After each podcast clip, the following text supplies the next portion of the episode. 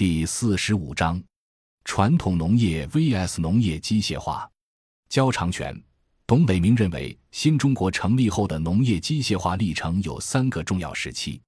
农业集体化时期、农业机械化的启动和初步发展时期。实行家庭联产承包责任制之后，到两千年的农业机械化缓慢发展期；两千年之后，特别是二零零五年之后，农业机械化飞速发展期。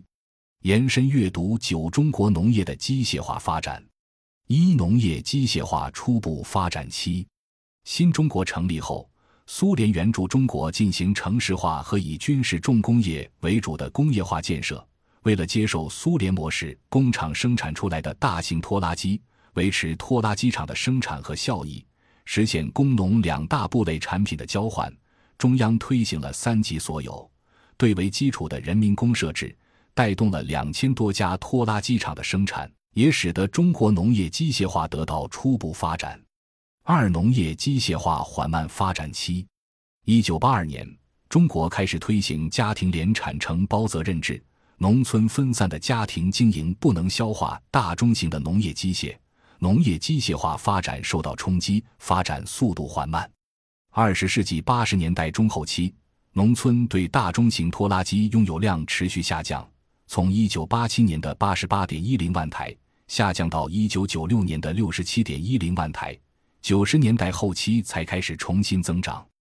两千年回升到九十七点五万台。接近二十世纪八十年代中期水平，大中型拖拉机配套农具的拥有量变化趋势也是如此。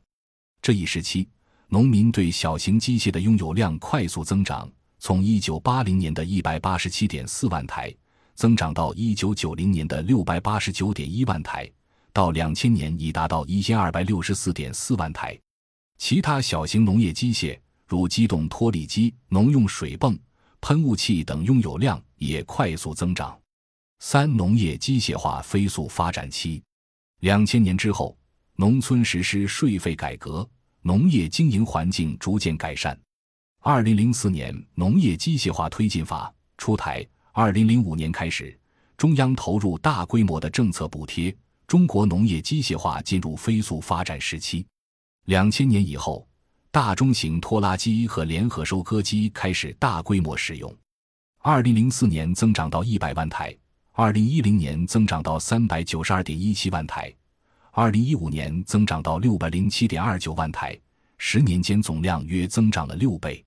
大中型拖拉机配套农具也由两千年的一百四十万部增长到二零一零年的六百一十二点九万部，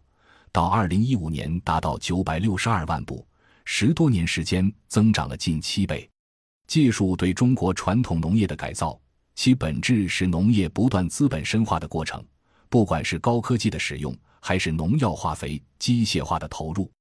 都需要资本的不断追加，使得中国传统农业向资本增密、排斥劳动的工业化农业演化。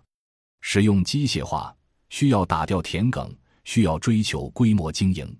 中国百分之七十以上是山区高原，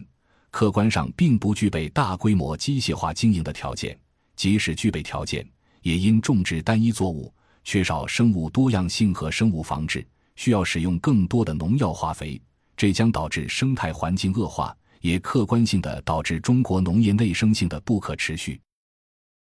感谢您的收听，本集已经播讲完毕。喜欢请订阅专辑，关注主播。主页更多精彩内容等着你。